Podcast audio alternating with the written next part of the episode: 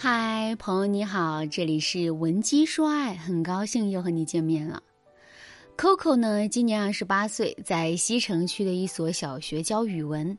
由于他性格比较内向，平时也不喜欢和人交往，所以啊，Coco 年近三十依旧单身，现在只能通过相亲来发展自己的感情。可奇怪的是，Coco 的相亲之路异常艰难，可谓是屡战屡败。他不明白为什么男人和他聊着聊着就没影了，直到我看了 Coco 和相亲对象的聊天记录后，才知道问题出在了哪里。每次 Coco 和相亲男刚加上微信，如果男生不说话，他也从不说话。即便有的男人很主动，总在微信上和他互动，然后约他出来吃饭，Coco 也不会表现得很积极。有一次约会，本来呢，Coco 和相亲男聊天聊得还可以，可是这个男人中途接了几个工作电话，之后就有点走神，Coco 就有点不高兴了。回家之后，男生在微信上和他聊天。他嗯啊的简单的回了两句，就说要洗澡睡觉了。在这之后呢，男生的态度也变得冷淡了。不到一个月的时间，两个人彻底断了联系。和 Coco 有同样想法的姑娘，我已经碰到过很多了。这些女生啊，把自己的框架看作是最重要的。她们觉得啊，女人只要主动就是掉价。所以，就算我喜欢这个男生，我也要矜持一点，更不要说那些第一眼没看上的男生了。可这些姑娘不知道，她们眼中的矜持啊，会让男人觉得她们不好接近，从而敬而远之。Coco 也是后来才明白，她本以为男生会主动追她，结果人家跟她聊了几句，总是得不到回应，便觉得无趣了，自然就越走越远了。后来 Coco 又问了我一个问题，说：“老师，你说为什么有的女生矜持就能把男人拿捏的死死的呢？”这个问题也不难回答。影视剧当中比较典型的坚持女有《小时代》的顾里，还有《神雕侠侣》中的小龙女，她们要么家财万贯，要么风华绝代。也就是说，她们在个人价值上面有着无与伦比的优势。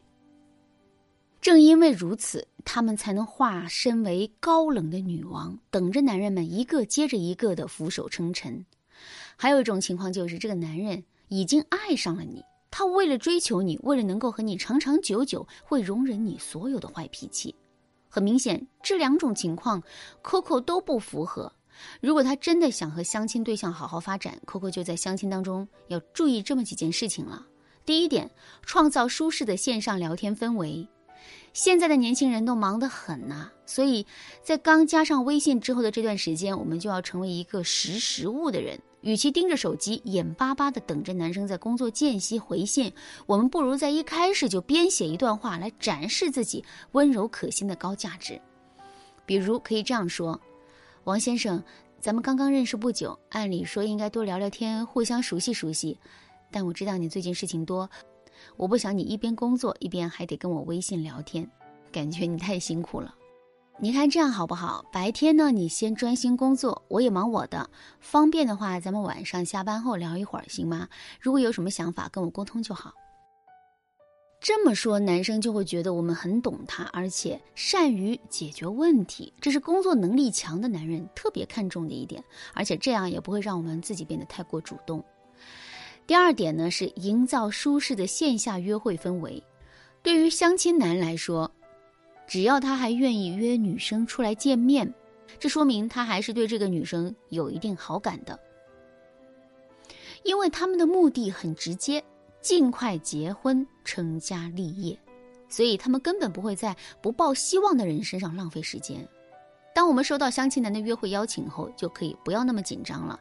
只要我们在聊天当中不出什么大问题，两个人继续下去的话，可能性还是非常大的。案例当中的 Coco 在约会当中就被男生的工作电话打乱了节奏，以至于后来的聊天变得非常的尴尬。这就是他在约会当中做错的地方。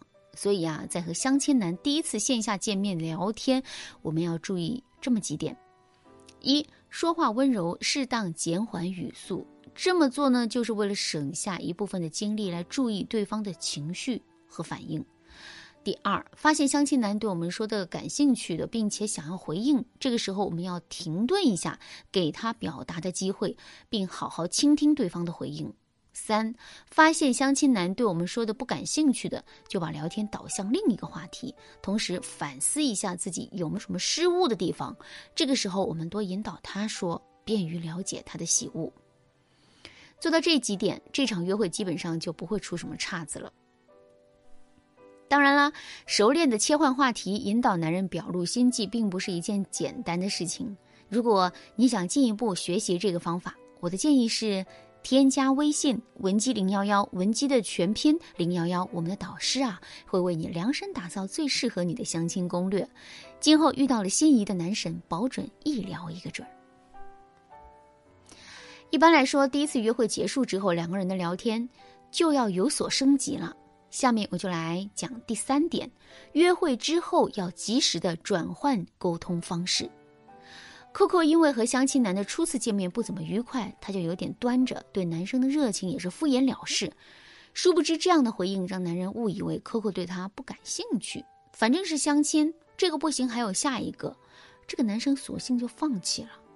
所以说，如果我们对相亲男也有好感，那么在第一次约会结束之后，我们就要在聊天上有所转变，学会给男人制造心情上的波澜。我给大家的建议呢，是通过转换沟通方式，让你们的聊天变得生动起来。常见的聊天方式有微信聊天、语音聊天和视频聊天，这几种聊天各有利弊。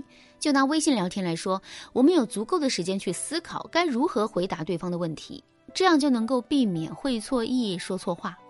但是话又说回来，单纯的文字聊天也是很容易给人以距离感的。这一点上，语音聊天和视频聊天就没有这个问题了。而且有了声音和画面的配合，我们和相亲对象更容易拉近距离了。那么问题来了，我们还如何转换这几种沟通模式呢？我有三个建议：一是工作期间多用微信聊天。比如在午饭时间，我们就可以问他：“今天工作怎么样呢？”或者拍一张自己的午餐照片发给他，然后问他：“怎么样？我今天的午餐很丰盛吧？”我们用这种方式来保持两个人的沟通频率在一个比较高的程度，避免因为长时间不沟通产生误会。二是，在一些关键点打个电话，比如我们在工作中遇到难题的时候，就可以给他打个电话，让他来帮我们出出主意。男人最喜欢在女人面前当英雄了，所以我们大可放心，他一定会热情的帮我们解决难题的。三是，在休息的时候多用视频电话，比如晚上下班了，我们刚刚护完肤，这个时候就可以和他来一通视频通话了。当然啦，这里也有一些注意事项。因为视频要露脸，如果我们的优势是脸很美，但身材一般，比如胖一点、矮一点之类的，镜头就要离自己近一点。如果我们脸上最近爆痘了，或者状态不好，有黑眼圈，那就可以把手机放远一点，把自己的上半身都露出来。对了，千万不要忘记在视频聊天的时候穿一件漂亮的衣服。男人是视觉动物，穿的美美的绝对没错。其实啊，相亲就像一场游戏，开局能否捡到好的装备，全看我们选择的路径和发展的技能如何。如果你也在相亲这条路上屡屡受挫，那你一定要赶快添加微信文姬零幺幺，文姬的全拼零幺幺，在导师的帮助下，你一定能够尽快脱单，找到属于自己的如意郎君。好啦，今天的内容就到这里啦，文姬说爱，迷茫情场，你得力的军师。